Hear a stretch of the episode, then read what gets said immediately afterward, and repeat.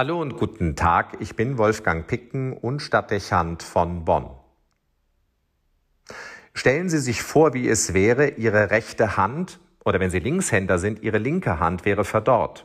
So wie es das heutige Evangelium von einem Mann berichtet, dem Jesus in der Synagoge begegnet. Man wäre zweifelsfrei massiv eingeschränkt. Vieles von dem, was unseren Alltag bestimmt und für unsere zwischenmenschlichen Begegnungen wichtig wäre, könnte nur noch erschwert geschehen. Es ist die Hand, mit der wir schreiben und gemeinhin mit Gestik unsere Worte unterstreichen. Mit dieser Hand greifen wir nach allem zuerst und geben wir, was wir aushändigen möchten. Es ist die Hand, die wir dem anderen reichen, um ihn zu begrüßen, zu berühren oder eben auch loszulassen. Manche sagen, es sei die Hand, die in besonderer Weise die Verbindung zum Herzen herstellt, die wir einsetzen, wenn wir emotional betroffen sind. Und wir nutzen sie, wenn wir schnell im Reflex reagieren und uns schützen wollen. Sehen wir so auf die Erkrankung, die Lukas von dem Mann in der Synagoge schildert, liefert sie neben dem medizinischen Befund auch eine extrem vielschichtige Deutung hinsichtlich ihrer Wirkung auf den Betroffenen. Es braucht da nicht lange, um sich sehr realistisch vorstellen zu können, was es für einen selbst bedeuten könnte, man wäre von dieser Einschränkung betroffen. Auch, und das scheint wichtig, löst es viele Assoziationen aus, wofür dieses Bild stehen könnte. Es liegt der Gedanke an Situationen und Momente nahe, in denen Menschen sich fühlen und reagieren, als besäßen sie eine verdorrte Hand. Das kann zurückzuführen sein auf Einschüchterungen und Verunsicherungen, die es uns schwer machen, mit unserer Welt Kontakt aufzunehmen.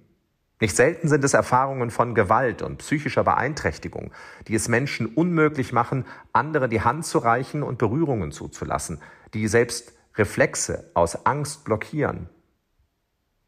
Es könnte aber auch darauf zurückzuführen sein, dass sie aktiv von ihrem Umfeld ausgegrenzt werden und deshalb keine Chance haben, am Leben der anderen zu partizipieren. Die verdorrte Hand wäre auch eine zutreffende Umschreibung für den Menschen, dessen Handeln nur noch mechanisch und funktional ist und der die Verbindung zu seinem eigenen Herzen verloren hat. Wie oft sind Gesten kalt, bleiben Hände leer, Geben Sie nichts, wo die Not des anderen es gebieten würde. Fehlt die Bewegung zum Gegenüber, um Verbindung herzustellen und vielleicht Distanzen, wie auch immer sie entstanden sein mögen, zu überwinden. Eine Hand, die ohne Herz und Seele handelt und die deshalb wie verdorrt wirkt. Vielleicht macht es Sinn, dass wir durch diesen Text veranlasst einmal genau auf unsere Hände schauen und uns fragen, wofür wir sie einsetzen und ob in dem, was sie zu tun haben, hinreichend klar wird, dass sie ein Teil meiner selbst sind und immer zum Ausdruck bringen sollten, was ich denke, empfinde, bin. Was geschieht alles durch unsere Hände und was auch nicht?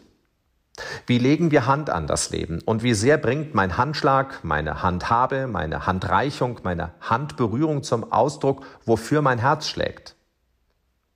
Eine Heilung oder leise Korrektur dessen, was meine Hände tun, könnte geschehen, wenn ich bewusst dafür sorge, dass sie an mein Herz angeschlossen bleiben und so im Sinne dessen tätig werden, was mein Herz erfüllt.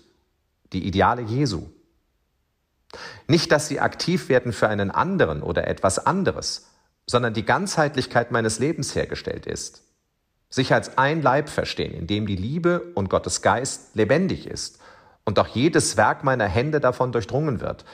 Das macht aus in beschriebenen Sinne verdorrten Händen gesunde Hände, die das Leben positiv gestalten. Wolfgang Picken für den Podcast Spitzen aus Kirche und Politik.